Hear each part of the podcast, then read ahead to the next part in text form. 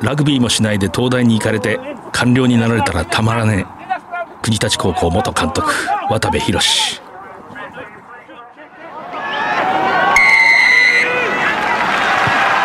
藤島大の楕円球に見る夢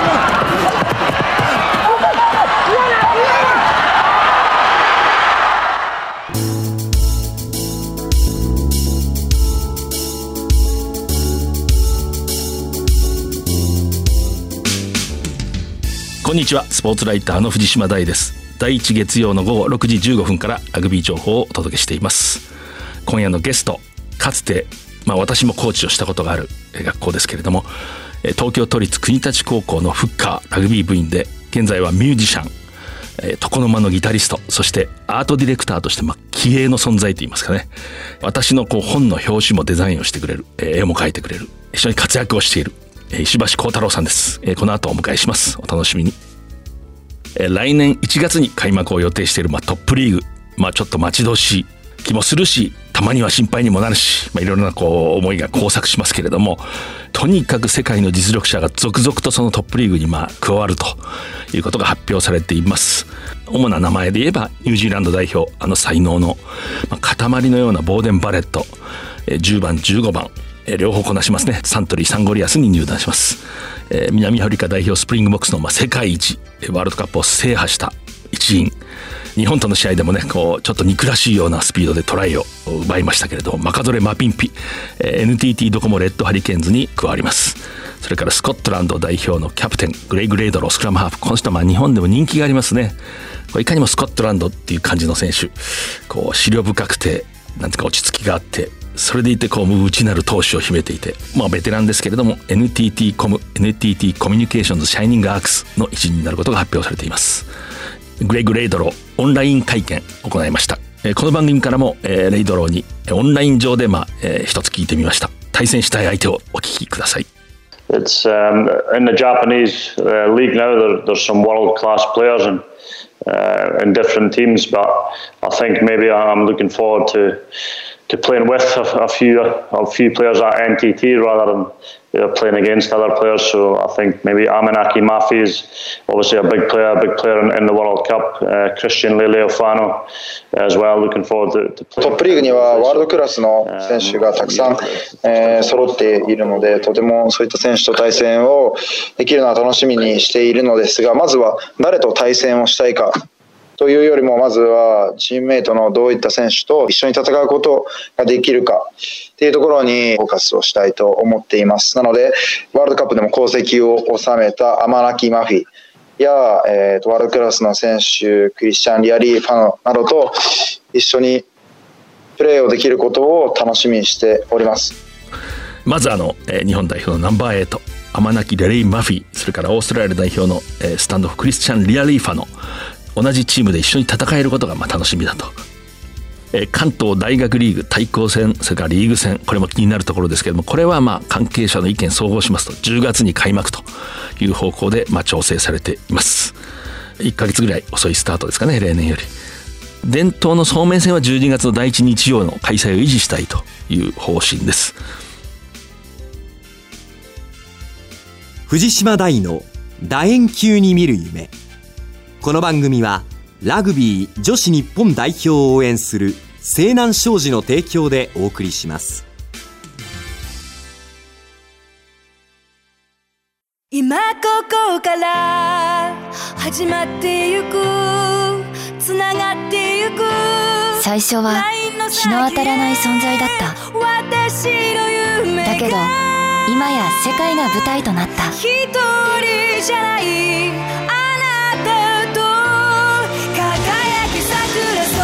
イクルモアウィーキャン西南商事はラグビー女子日本代表を応援しています。スポーツライターの藤島大です。インストバンド床の間のギタリスト。そしてまあグラフィックデザイナーアートディレクター。絵を描くギタリスト。石橋幸太郎さんにお越しいただきました。国立高校フッカー。多摩美術大学、フッカー及びフランカー。正直にフッカーをやってるとこが偉い。大体ね、こう、高校でフロントローのやつは大学に進むとその経歴を隠して、第三列に移りたがるっていう傾向があるんですけど、フッカーを貫いたとこが偉い。よろしくお願いします。よろしくお願いします。まあ本当にストックフレーズっていうか、棚に置きっぱなしの言葉みたいにこうお忙しい方ですって言うんですけど多分本当に忙しい人でなぜかというと2つの顔を持ってるからですね、つまりアートディレクターとミュージシャンだから本当に忙しいはずなんですけども今日来てくれました。でちなみに石橋幸太郎さん私がいつもこう本を出すと表紙を書いてくれるっていうんですかね。こうデザインをしてくれて本当にありがたい人です。あの本当に表紙がいいねってよく言ってもらえて私は嬉しいです。人類のためだっていう本のこうラインアウトのボールが鳩だっていうのをねいろんな人に言われましたね。鳩なんだよって。ありがとうございます。知ってたって、いや、私の本ですから知ってますよってって。そういうこともありました。えっ、ー、と、経歴は私の方から、石橋幸太郎さん、1983年、東京都生まれです。えー、国立高校玉美術大学ラグビー部。まあ、会社員として広告制作会社でアートディレクターとして活躍しているということです。で、そちらの方の受賞歴があります。毎日広告デザイン賞、交通広告グランプリ優秀賞、日経広告部門賞、えー、数多くのそういう、まあ、ウィニングアワード賞に輝いています。そして、インストゥルメンタルバンド。私あの、インストバンドっていうのはね、コンビニって嫌いなんですよね。コンビニエンスストアって言いたい性分なんですけど、先ほど本人に聞いたところ、インストバンドっていうのが一つのもう今やもう言葉なんだと。それでは仕方がないと。インストバンド、床の間のメンバーとして作曲、それからギターを担当しています。え最新アルバムビスタ。いいですよ、これ。え発売中です。で、まず出会いなんですけれども、はい、私が都立国立高校でまあ7年間コーチをして、そのうち5年間、フルタイム無給コーチという、まあ、素晴らしい人生の、本当に最高の思い出であり、まあ今も生きてる時間ですね、それ。で、石橋さんは私がもうコーチ、そこから早稲田大学のコーチにも移って、その後に入部してくれる。高校時代直接触れ合ったことはないんですけれども、何年前でしたかねあれ国立高校のあるパーティー監督のこう就任何十周年みたいなパーティーがあって、8年ぐらい前、ね、8年前ですかねそこで私もそこに参加したらある人にご紹介されて前も話しましたけれどこの番組で一度ポスターその監督のポスターがものすごくこう、まあ、似てるし雰囲気を捉えていてあれやっぱり僕はいつも思うんですけど、ああいう、あれはイラストって言っていいのかわかりませんけれども、まず似てないとダメなんですね。あの、似てないと、あの、字を間違えるライターと一緒で、あの、まず似てるっていうのが絶対なんですけど、似てるだけでもダメなんですね。その人だっていう、こう、奥深いこう思想がそこに現れてないと。思想が現れてるんでね。思想ってあの死ぬ顔じゃないですよ。あの思想的な思想。あ、で、この人は才能があると思って多分 OB が書いたって聞いたんで会いたいなと思ったらたまたまこう紹介されて。話をして、そしたらその時私、その後ちょっと見てたら、なんか電話を取ってすごい嬉しそうなちっちゃいガッツポーズをして、なんかその時になんかデビューっていうか、なんか決まったみたいなことを話してた気がする。ああ。なんか CD の発売か。そうですね。時期的にもそうです。記憶が屈折してる可能性ありますけどなんかそんなこなんか今その連絡が来たみたいなことを話してたような気がする。あでもそうそうかもしれないですね。そのその時ですね、えー、時期的には、まあ、後にビッグになる人の最初の瞬間を見たということで ちょっとした自慢です。でまあそれで知り合ったんです。だから直接私はコーチをしたわけじゃないんです。でもこれ不思議で私は教員でもないし外部のコーチだったけどで自分が教えてなくてもその高校のクラブの後輩というか、まあそこで活動してた人っていうのはなんかこう、つながってる感じがするということです。で、今から質問します。えー、はい。まず中学時代運動は何してた？中学時代ですね、あの、僕の世代的にあの「スラムダンクが大流行りした時代でして、えー、あの漏れなくバスケットボール部に入部しましたね、はいはい、でバスケットやってた。バスケットボールやってました。でまあ国立高校に入学が決まって、はい、まあ、ラグビー部に入る必然性はないわけですよね。必然性というか。そうそうですね。どのように入ったんですか？結構その中学のバスケットボール部が割とその内向的というか、はい、割とそのストイックな部活だったんですけれども、ラグビー部のその先輩方がですね、まあ、非常に明るくて、ワイワイ楽しそうにやってたっていうのを見て、うん、あ、ちょっといいかなと思ったのと、あとはあの、これラグビー部入部の常套手段だと思うんですけども 廊下でボールをパスされてですね突然 それでこうあのキャッチをするじゃないですか、えキャッチをしたらもう褒め殺しされるんですよね。あの、え国立高校伝統のね。センスあるねっていうことでもうおだてられて 俺はセンスがあるのかもしれないと思って。思っちゃったんだ。そのまんま。思っちゃうやつが入るわけですから、ね、僕が行った時はね足元に転がすっつってましたね。あ本当ですか？足元に転がしたらかがんでさって拾うから足の開き方が普通じゃないとか言ってなんかそれとあの国立国は私服の学校なんだけど、はい、私服にヘッドキャップをかぶって歩いてるのがすごい新鮮で入ったってやついてました 先輩たちが。あれは何だと思って。そういう人が集まるんですよね。でも入ってしまったでまあ国立国私がやった時も本当に私がやった時花園を目指してたんですね。つまり、はい、まあ、いわゆる世間でいう進学校なんだけれどもそんなこと関係ないと。ラグビーで花園に行くんだって私なんかもう早稲田と同じ練習して早稲田大学と、はい、まあそういうのは、まあ、連綿とこう残っていてたはずなんですよね。でその楽じゃなかったはずなんですよね。どうですか？入ってみたら。全く楽じゃなかったですね。あのちょうど僕が現役の時もそれこそ藤島大さんがコーチされてた OB の方が、あのそのまま僕らのコーチになって。香川幸太郎。香川幸太郎その名前が一緒なんですけど。本物ですね。本物が言ってました。ね、はい、あのそうですね。ネジが外れてる。香川幸太郎を語るとこの番組が3回ぐらい必要になる。そうですね。なので本当に最初の1か月間はあのお客様期間で、はい、あの楽しいタッチウッドとかいっぱいやってたんですけど。いつの間にかこのね ヘッドスピードっていう練習があるんですけど、えー、あれこれ止まんないぞっていう。あのコーチがね、まあ、分かりやすく言うとハーフウェイラインぐらいからボールを蹴ってまあ、それを取って3人か4人で取ってボールを回して走っていくという。それが相手をつけないんですけどね。その分快適に延々と苦しく走れるっていう。そうですね。その間が1時間ぐらい走り回ってるっていうような、えー、あの練習がね現代ラグビーでは否定されてるけど実はいいんですね。ああそうなんですか、まあ、トップリーグまで行ったらちょっといらない練習かもしれないけれども、はい、例えば国立高校で3年生走れる。1年生バスケット部上がりの石橋幸太郎入部、はい、で一緒にチームを組んで相手がいないとこを延々と走る、はい、とこれ邪魔するものがないってことは強いやつはずっと強いわけで。そうですね。入ってばっかりやつはずっとこう追いつかないわけですね。でも追いつかなかったら怒られたりこうまあ励まされたりするから追いつこうと思うその時の自分のリミットを超えるわけですよね。うんそうすると1か月ぐらいするとねぐんとたくましくなっちゃう、はい。えー、意外となんとかなるもんだなって。そういう構造で、はい、で今度3年になったらブイブイ言わせて走ってるってそうです、はい、で、まあ、ラグビーまずポジションを最初決めるじゃないですか、はい、どそれなぜ今思うとねフッカーに見えない体でそうですね。あの最初はあのバスケットボール経験者ということで、はい、あのセンターに立候補して押されたんですけれども あの足が速くないパスも大してうまくないっていうところでどんどんクビになりまして、どんどん前に。どんどん前に行きました。はい。最終的にはフッカーに落ち着いたっていう。やっぱりフロントローはきついじゃないですか。スクラム組んでも。そうですね、耳はこう潰れるし。そうですね、えー、耳なんとか溜まってます？耳はあの死守しました。よかった。そうですね。試合を見に来た当時の彼女があの、うん、当時30分ハーフだったのかな、ええ、あの通して見た後に、本当に出てたの？って言われました。全く目立ってなかったですね。名言ですねでもいろんな意味でその人いい人じゃないかそうですね。ある意味ちゃんと見てたんでしょうね。でまああのそうやって入ってでこうラグビーってどう思いました？ラグビーってスポーツを素直に。個人的にですけどすごいバスケットボール性に合ってるなとはすごく思って、うんラグビーの方があの自分を表現できるっていうのは、うん、まあ、あのその渡部監督にもお前自分をグラウンドで表現しろってもう口酸っぱく言われてたんですけど、うんうん、あ自分はこっちの方が表現できるなっていうのはすごく、うん、うん、思いましたね。特にフッカーっていうポジションが高校3年ぐらいから面白くなってきて、はいはい、まあ、スクラムとラインアウトっていうその席もありますけれども、うん、そこ以外は割と自由なあ鋭い。ポジションだったので、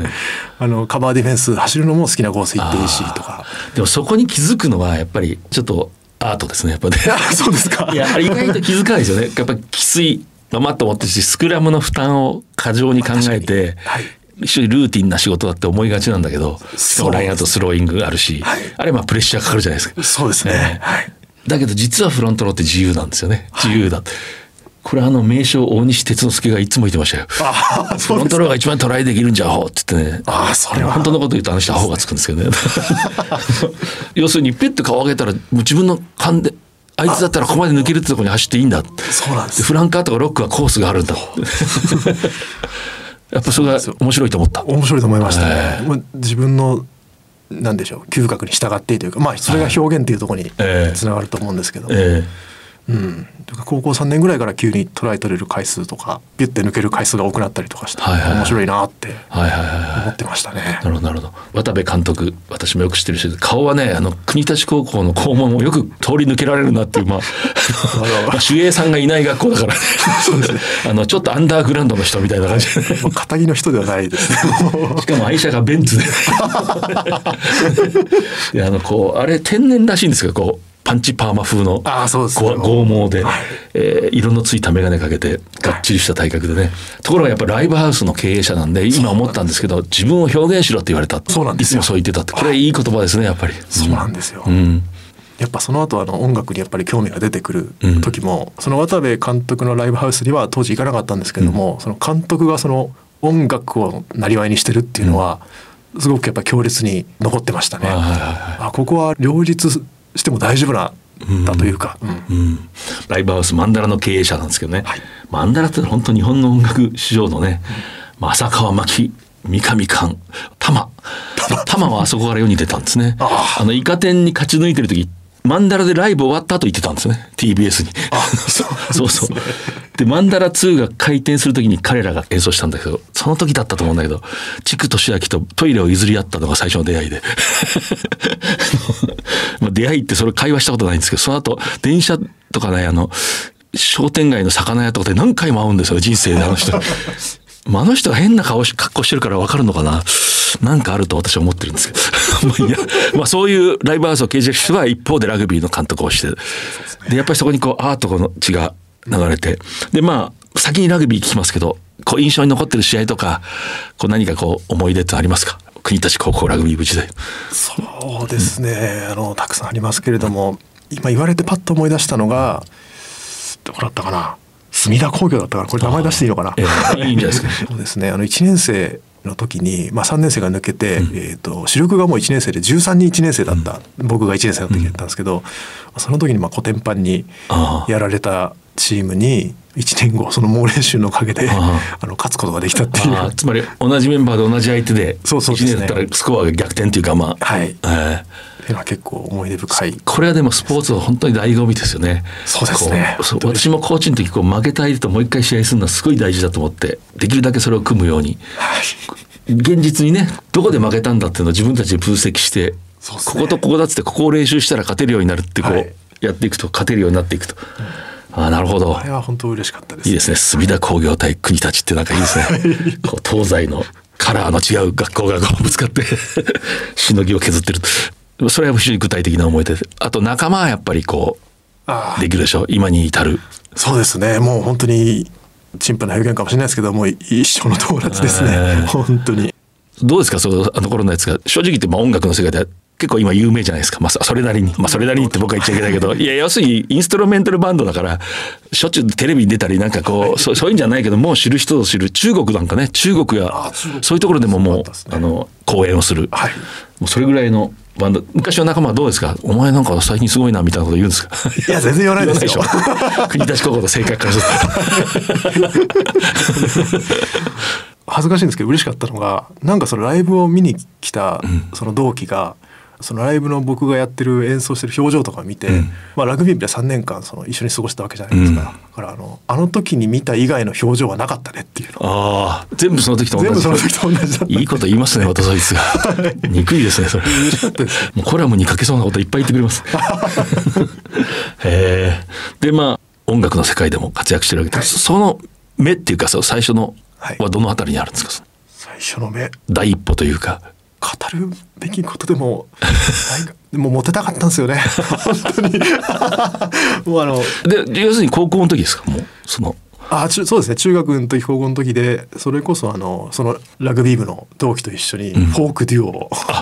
うん、やってました。へ片側の人間はポジションどこです？あのスクラムハーフです。あへスクラムハーフで、えー、フッカーでよく2人で個人練してたんですけど、その練習が終わった後に2人でギターの練習とかして。要するに国立高校の校庭で。校庭です、校庭でね確かに9番と2番って一緒によく練習するんですよね、はい、こうスクラムのボールイン合わせたり。あそうです、はい、でその練習をこうに残ってやって、はい、さらに残ってギターを弾くわけです。そうですね。いいですねフォークデュオ、はい恥ずかし恥ずかしくなかったら何を歌ってたんですか？いやちょっと恥ずかしいな。でもあの当時のあの流行ってたあのゆずとか。ああやっぱりそうですか。あれゆずのどっちかラグビーですよね？あそうです。あの声が高い方の岩沢さんっていう方ラグビースクラムハーフだったあそうですそうです、ええ首太いんですよ。あ、そう。もうね、ラグビーやってたと、おお、ラグビーかって僕らみんな、ラグビーやってたらしいですと、おお、仲間じゃん、みたいな。えでいわばプロになる。そこにはこう段階があるじゃないですか。そのあたりはどうなんですか？そうですね。今でこそあの CD 出してあのお客さんもそれなりに来てくだされましたけど、あの感覚的には、本当恥ずかしい話あのあまりプロになったという感じがなくてですね、これいろんなところでも言ってるんですけど本当にラグビー部と一緒なんですよね、うん、部活なんですよ。あなるほどなるほど。その音楽活動っていうのは普段はその仕事をして、はいはい、あの放課後みんなでその練習するっていうみたいなことと全く同じテンションで、うん、勤めがあって、まあ、そうバンドしてると、ああそうそうですね、えー、だけど相当な私この出版社のなんかラグビーの話してて国立高校にこういうやついるんですよって床の間っていうバンドえ床の間ってもうすごい反応本当ですか？そっちで尊敬される。し別に僕は教えたわけじゃないんだけどラグビーを。え床の間の石橋？そそれぐらいなんだなと思いましたよ。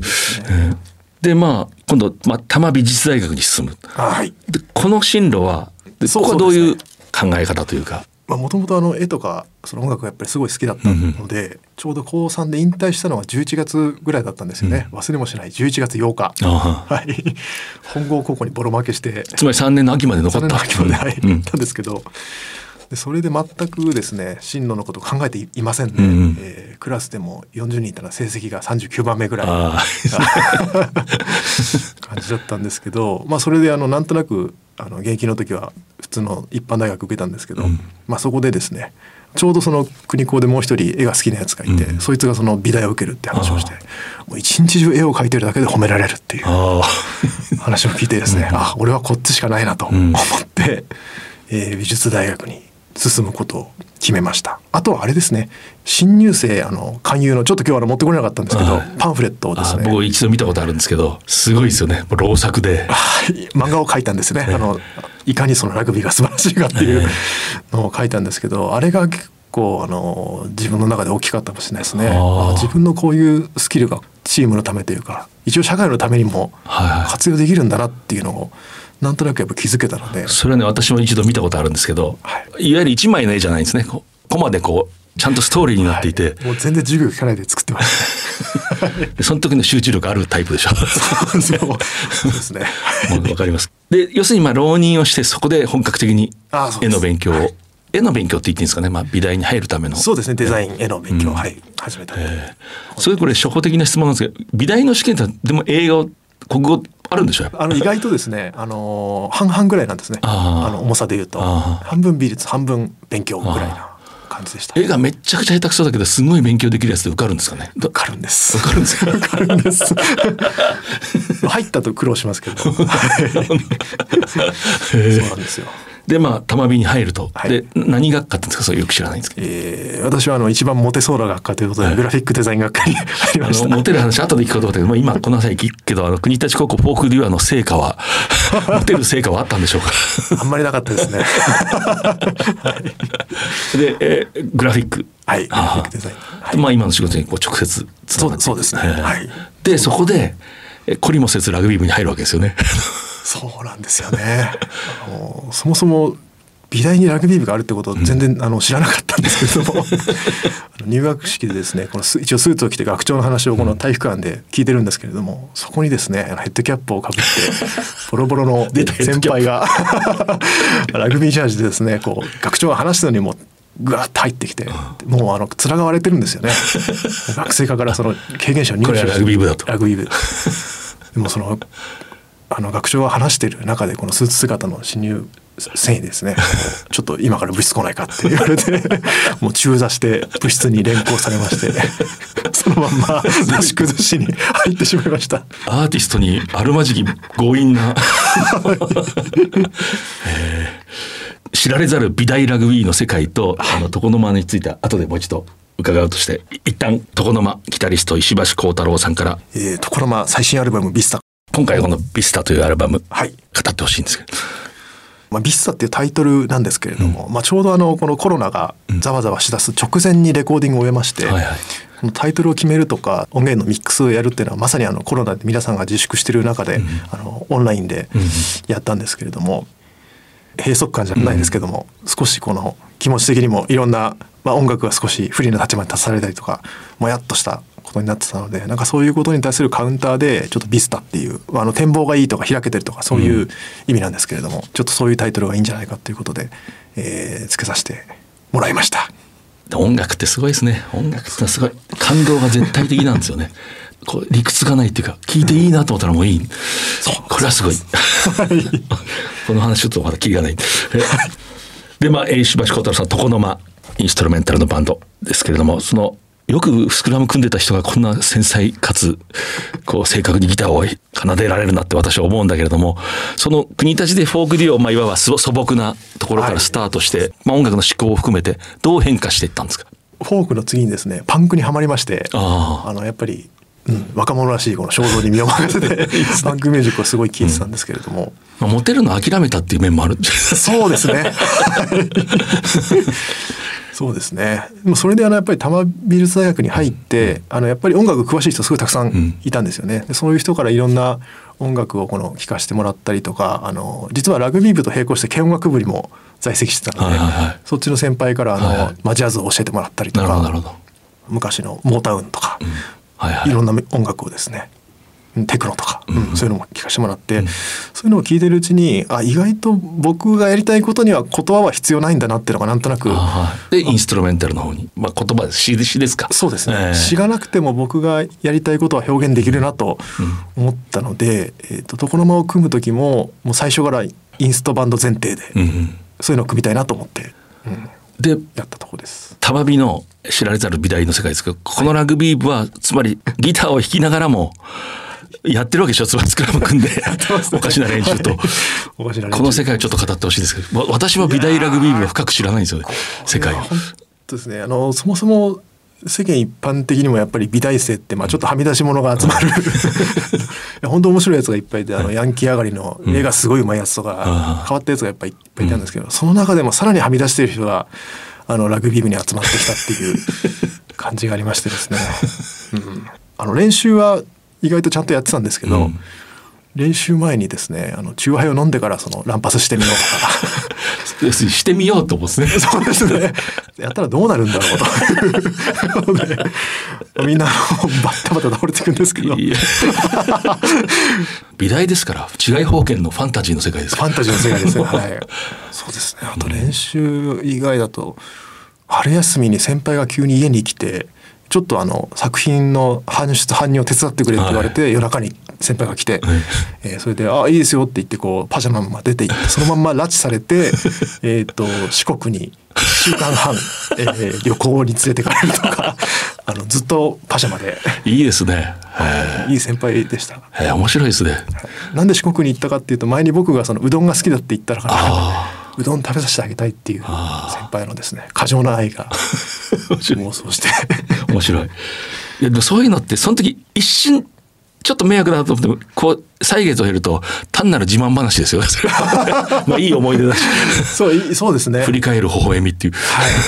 そうですね。ちょっと今今となっても本当いい経験させてもらった、えー、パジャマでね、はい、ですね。全部おごりだから文句言えないんですよね。後輩をパジャマで連れて行きたかったんでしょうね。パジャマの後輩を。遠くまで連れて行ってうどんを食べさせたかった。その衝動のままにこう生きてそうですね。いいですね。そういう方がやっぱりライバルは例えばムサビとか東京芸大とか美大リーグってあるんですよね日芸とか。はい。やっぱり美大リーグもまあこれまたあの変わった人が集まったところでですね。意外と試合はちゃんとやってましたね。はい、僕どこだっけな日芸のやつか美大リーグのジャージってみんなすごいおしゃれそうだなって。いやそうでもないんだそうでもないですよ。意外と普通なんだよ、ね、意外と普通なんですよ。取り立てそのデザイン性に優れてるわけでもない、はい、はい、そうなんですよ。まあでそこから就職はその広告代理店系のアートディレクターつまりグラフィックデザインを生かすところに入る。でそこの研修か何かでこの音楽の仲間に会うそうですね、あの最初に研修でその名刺の交換とかをそのやる文字の角度とか グループで、えーと、知り合ったメンバーが、えーと、ちょうど楽器がまあそれぞれできて、うん、まあちょっとバンドでもやってみないかっていう、うん、まあ、気があったんでしょうね、はい、だからまあ半ば偶然あったような研修で本当にあったわけですそうです、本当はあの巡り合わせといいますかね、えー、そういう。えっ、ー、と西川龍太郎さん矢古玲さん、はい、清水郁也さん、はい、で2008年に床の間を結成する。床の間そのバンドの名前は由来は何ですか？由来えー、とですね。由来が全くないので、うん、えー、ちょっと聞かれると毎回困っちゃうんですけど。まあ今となってはインストバンドなので、うん、あまり言葉の壁があのないのが幸いして、あの世界中でいろんな方が聞いてくださるってところなんで、うん、まあ、そこで何かこう「床の間」っていうその和風な名前で、はい、うん。まあ、日本家屋の中のその床の間が本当に意味するものっていうところと、僕らの意図してる音楽っていうところが、うん。なんか合致するところもあるのかなとは。これ確かに世界中の人が発音しやすそうなあそうですね。こう、そういう意味でこう非常に普遍的な響きですよね、はい、床の間って。だからそういう意味ですごい優れてる と思いますね。はい、でこの、まあ、今最近の話題ではそのコロナのこの、まあ、いわゆる自粛期間中の星野源が、はい。うちで踊ろうって話題になった伴奏やコーラスダンスを重ねてくれっていう、まあ、はい、それにまあ参加した。そうですね、うん、あの乗っからせていただきました、うん、反響は？反響はですねあの人生で一番反響がありました。本当ですか？やっぱ星野源さんの力すごいと思いましたね、ちょっと。どうでしょう？やってみて最初はすごい恥ずかしくて、うん、いやちょっとこれ乗っかのどうかなと思ったんですけど、もう私のですねあの奥さんが、はい、もう迷ってる暇ないから今すぐやれと。いいですね。敏腕マネージャーになれそうな。やってよかったですね。あ、はい、そうですか。本当に。まあやっぱり多くの人に知ってもらえたそうそうですね。で知ってる人もまた喜んだでしょこう。喜んでくれましたね、本当にやって皆さんが喜んでくださったのが本当に嬉しかったですね、まあ、ちょうどそのライブがもうバンバン飛んでなかなか音楽が不要不急とされて、うん、うん、まあ、逆に不要不急のものが僕は一番大事だなって気づいたんですけども、まさにそうですよね、はい。うん、なんかそういう時にちょっとでも意味があることができたのかなとは。音楽のない世界っていうのは本当に言葉以上に考えられない気がするんだ僕はなんとなく。なんとなくそう思いますね、うん、私ちょっとあの星野源に思い出があって、はい、私は星野源に焼き鳥をおごった男なんです それはすごい話これこそあの今となっては自慢話っていう。これ2006年の出来事ですね。2006年阿佐ヶ谷にねある偏屈な主人がやる焼き鳥屋があって、はい、まあ、実は私の家のすぐそばなんですね。はい、で私の友人の大崎明っていう映画監督が、第1回の監督作品「キャッチボール屋」っていう映画を撮って、でその音楽にその当時星野源がねい。た「酒ロック」という、まあ、バンドを起用して、で彼らをこう焼き鳥バンドのメンバーを焼き鳥をおごるから来てくださいって、まあ、要するにあの払いを加勢してくれって言うんですけど 映画監督あのねあのあんまりリッチな人いないんであので私はそこ駆けつけてってでもやっぱり星野源面白かったですね。こうみんな面白かったけどみんな高校時代の話してましたけど、はい、それこそさっきみたいな高校時代にいかにアホだ我々だったかっていう話をしてたけど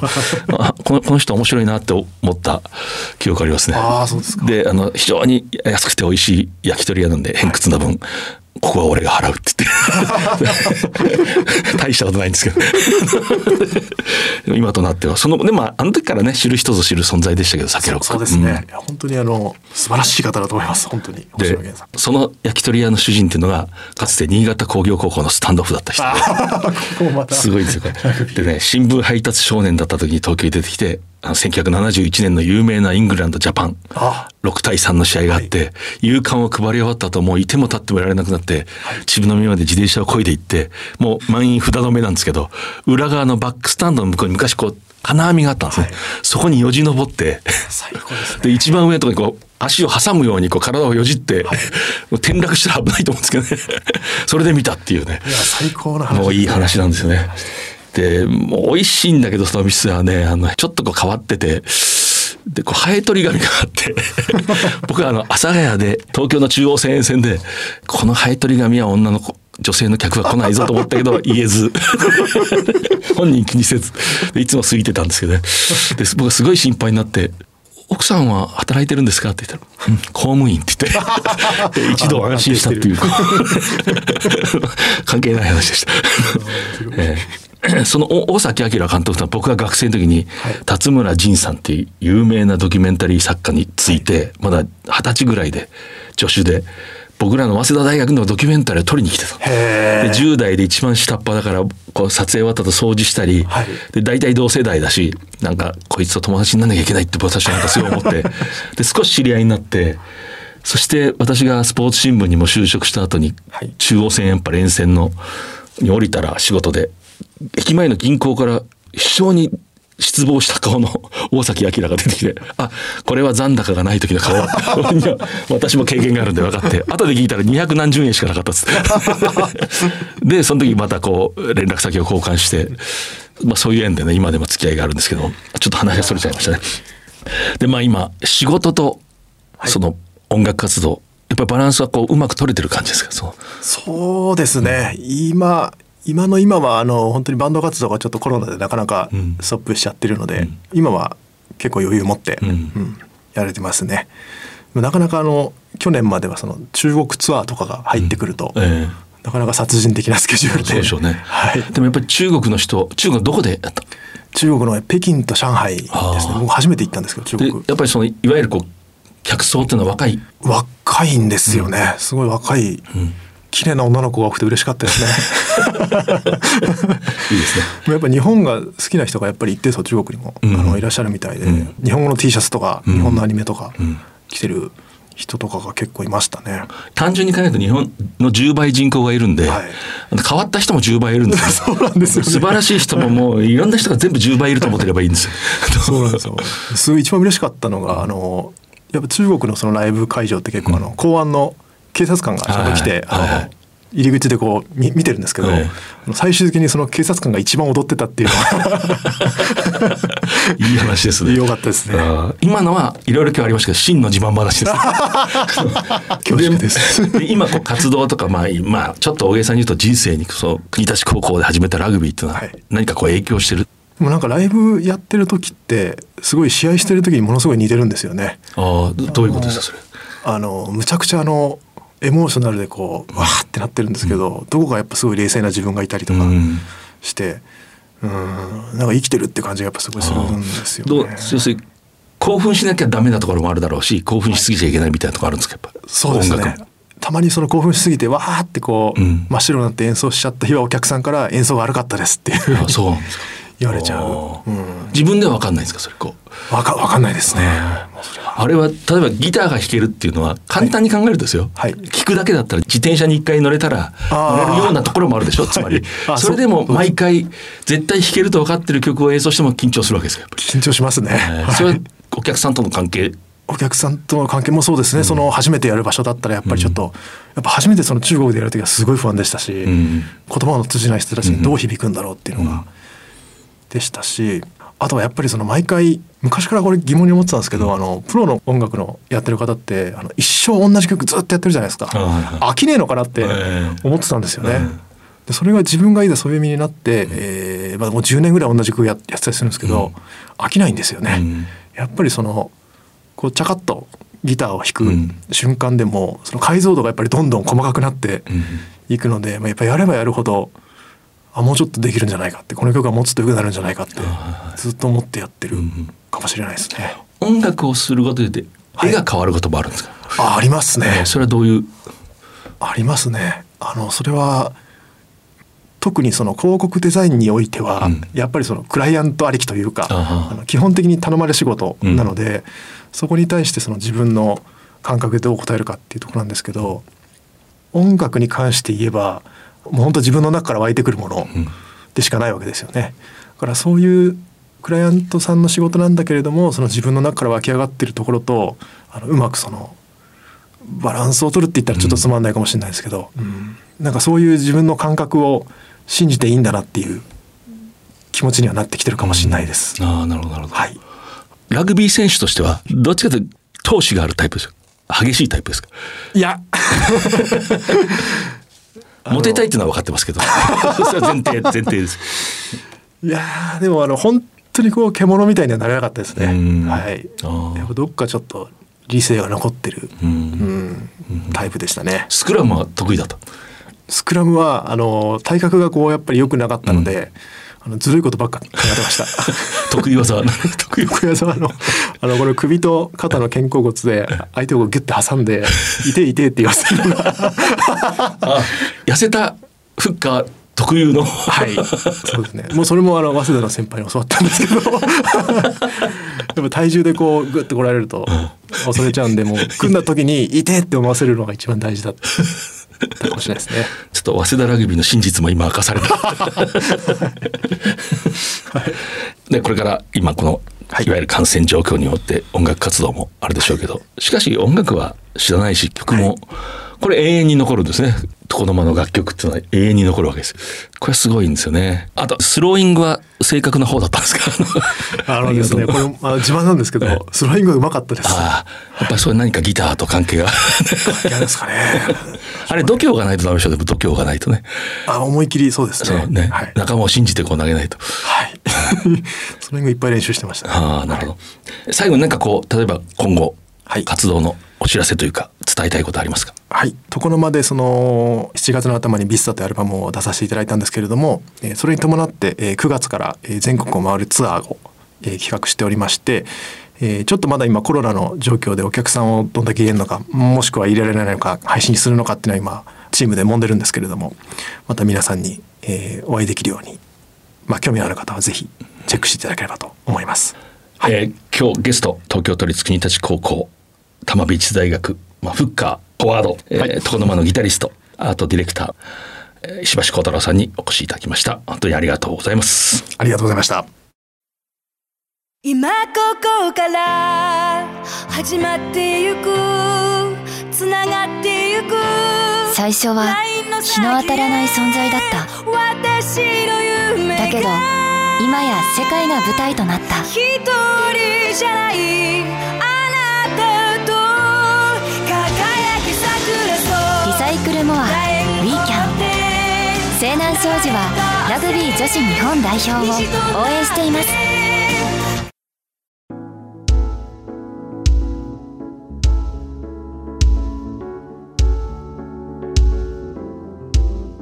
ラグビーもしないで東大に行かれて官僚になられたらたまらねえ。まあこれ国立高校を率いたかつての渡部寛監督がよくこう部員に葉っぱをかけるというんですかね。え、そういう時に使っていた言葉ですね、え、もう少しこうリスナーに淑女の方がおられなかったら紹介できる言葉もいくつかあるんですけれどもこれは今日は控えるということにしといて。ちなみにこの渡部さんという人は国立高校の卒業生でありますけれどもどちらかともともとはスポーツの人じゃなくて、まあ、音楽の人ですね。ライブハウスマンダラの経営者。本当にマンダラといったらねもう日本の音楽史にもう欠かすことのできない小屋。文化を発信した基地のようなところですね。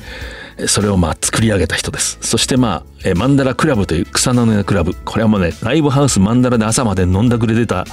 えー、連中が、なんかしたいな、退屈だなって言って、そのジーンズを丸めてボールの代わりにして、道を隔てたところにあった吉祥寺の井の頭公園でパスをしたのが始まりと。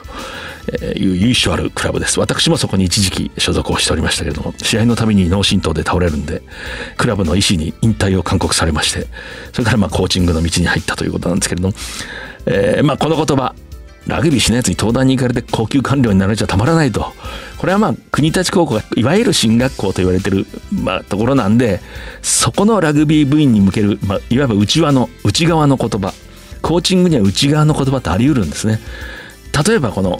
国立高校とまた雰囲気の違う学校勉強は増えてかもしれないけどものすごいこう生き生きとして活力のあって人情に熱いような人間が集まってくる仮に高校があったらそこにはそこの言葉があるわけですね。ちなみに私都立秋川高校で全寮制の男子高校もう今なくなってしまいましたけれども、え私の同期のキャプテンはいつも男子校の全寮制ですからあの女がレモン切るようなチームに負けるなって言ってましたけどもね。それ女子マネージャーを、まあ、非常に羨望を込めて 羨望と嫉妬を込めたそれを怒りに転化するという、まあ、キャプテンらしい言葉でしたけれども。この番組は放送後にはラジコのタイムフリーそれからポッドキャストそしてパラビでもお楽しみいただけます。えさらに来週のこの時間再放送があります。次回は9月7日の放送です。藤島大でした。藤島大の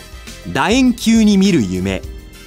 この番組はラグビー女子日本代表を応援する西南商事の提供でお送りしました。